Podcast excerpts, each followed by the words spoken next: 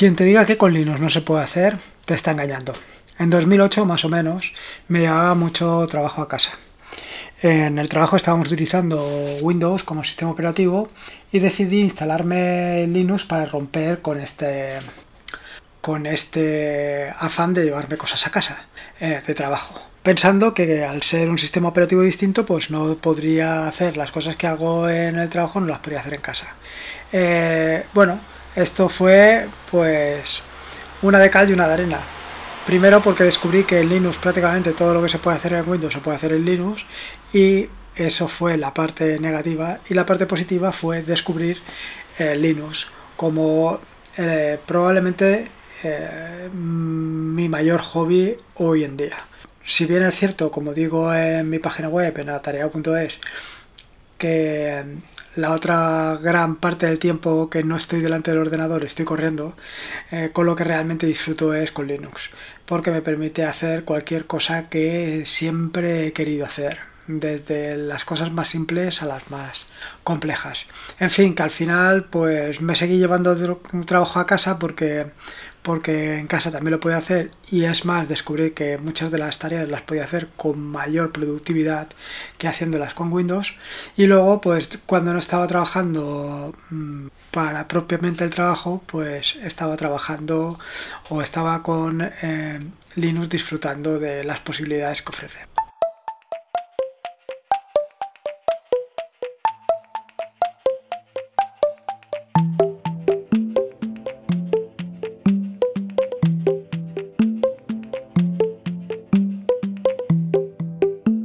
Bienvenido a Tarea Podcast, un podcast donde vas a disfrutar de Linux, aprender, a sacarle el máximo provecho a este sistema operativo y sobre todo a disfrutar, a disfrutar como, como si no hubiera mañana. Este es el segundo episodio de, este podcast, con lo cual eh, tampoco te vas a poder esperar grandes mejoras respecto al primer, a la primera entrega.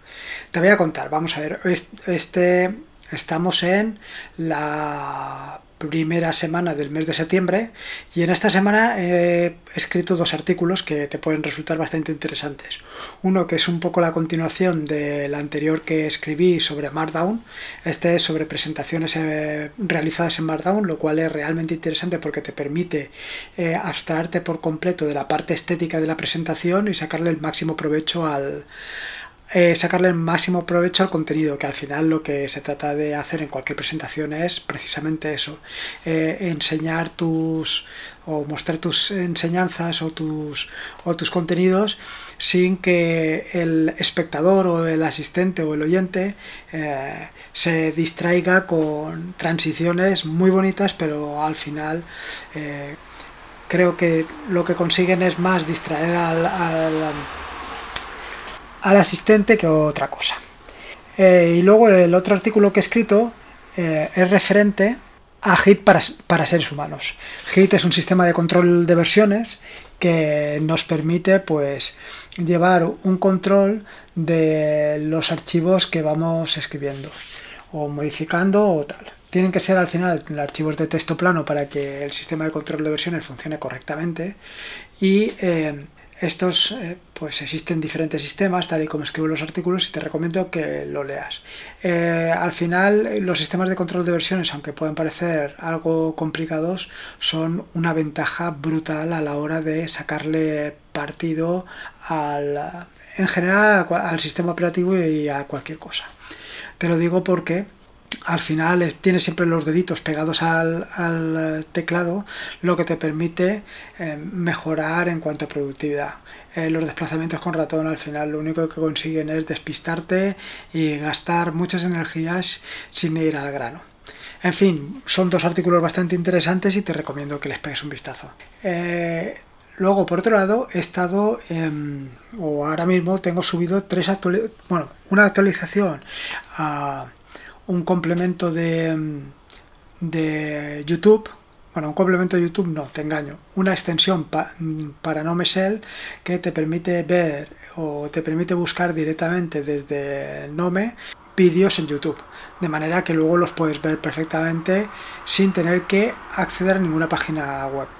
Yo el programa, eh, o sea, sin acceder directamente a YouTube, el problema que le veo a YouTube mm, desde una página web es precisamente que tienes que iniciar Firefox o, o, Chrome, lo cual gasta una cantidad de recursos brutal solamente para ver un vídeo. Por otro lado, viendo los vídeos de esta manera, si los utilices, si por ejemplo los ves a través de VLC, pues tienes la ventaja de que evitas todo el tema de anuncios, que ya de por sí es bastante tedioso. Aparte de esto, tengo un par de extensiones más, pero bueno, ya te las contaré más adelante conforme las aprueben en el, en el centro de extensiones de Nome y te iré diciendo de, qué van. ¿Qué es lo que quería contarte en este episodio? Bueno, pues te quiero contar un poco qué aplicaciones estoy utilizando yo. Esto es como una introducción, más o menos, para que tengas una idea de qué nivel me estoy moviendo y qué posibilidades le puedes sacar, ¿vale? Como navegador, ahora mismo estoy utilizando Firefox. Como editor de tanto de código como de texto plano, ten en cuenta que yo escribo todos los documentos en Markdown, con lo cual actualmente lo que estoy utilizando es Visual Studio Code. Sí, esa herramienta hecha por Microsoft eh, como un for de Atom con un consumo de recursos significativamente menor que la de Atom y una cantidad de complementos excepcional que te permiten hacer casi cualquier cosa. Eso en cuanto al tema de edición de código y de texto. Para la edición de los podcasts y para el grabado de los podcasts actualmente estoy utilizando Audacity y luego, sobre todo, utilizo mucho terminal. Eh, casi cualquier cosa prácticamente te diría que la utilizo el terminal tanto para convertir vídeos, audios, por ejemplo, para descargar vídeos de, y audios de YouTube utilizo YouTube Downloader, que es un complemento de un, o sea, una pequeña aplicación desarrollada en Python que te permite pues eh, de una manera muy sencilla descargar los vídeos y los audios y evitarte por supuesto el tema de los anuncios. Em, hemos hablado ya del navegador que estoy utilizando Firefox tanto para el desarrollo mm, de páginas web como para una navegación corriente corriente. Luego por supuesto utilizo GIMP para la edición de imágenes. Estas imágenes normalmente son las que inserto en la página web Normalmente las, descargo desde alguna aplicación, desde alguna aplicación, desde alguna portal de imágenes. Eh, todas las imágenes son Creative Commons cero, con lo cual se pueden utilizar libremente. Lo que pasa es que yo siempre hago dos cosas. Primero las convierto a un formato de 1200 x 800, que es el formato que actualmente mejor se adapta, según me parece a mí, a mi página. Y luego, por otro lado, una de las cosas que siempre hago es reducir el tamaño de la imagen. Reducirlo significativamente, es decir, cada imagen a un tamaño de 1200 x 800 como mucho pesa unos 100K como mucho. Esto lo hago así porque me parece que al final todos consumimos datos, nuestras tarifas de datos actualmente están bastante limitadas y entonces obligarte a que descargues 6 o 7, o sea, que, descargues una imagen de un par de megas, pues no me parece ético ni normal. ¿Por qué? Pues porque a lo mejor si una página tiene 6 o 7 o ponte que una página tenga 10 imágenes de 2 megas, son 20 megas por página. Si visitas 10 páginas son 200 megas y si por lo que sea tienes una tarifa de 1 giga, en 5 días o en 10 días te has pulido tu tarifa de datos. Lo cual, pues, no sé, no me parece ético ni mucho menos. Entonces, por eso es mi obsesión siempre tanto de reducir el tamaño de las imágenes como el hacer que los audios pues no sean excesivamente pesados. Luego el otro editor que utilizo es Inkscape. Inkscape actualmente lo estoy utilizando para hacer todos los iconos y todas las imágenes que utilizo en las aplicaciones que voy desarrollando. ¿Por qué? Pues por la sencilla razón de que es escalable. O sea, las imágenes que haces con, Inkscape son en formato SVG que permiten eh, redimensionarlas sin que, se, sin que se pierda la resolución de la misma. Esto hasta hace un tiempo en Android te obligaba a crear un tamaño de imagen para cada tamaño de pantalla, ahora ya con las imágenes en SVG se soporta sin tener que hacer conversiones y hacer cosas raras. Sin embargo, es muy útil, por ejemplo, para, para Nome, que es el, escritorio que estoy utilizando yo, mm, en las aplicaciones que hago con un simple icono hecho en SVG se adapta perfectamente a cualquier tamaño de escritorio y, y, para cualquier cosa, sin que la imagen se vea completamente distorsionada. Por otro lado, y eh, como entorno de escritorio, actualmente tengo estoy utilizando dos.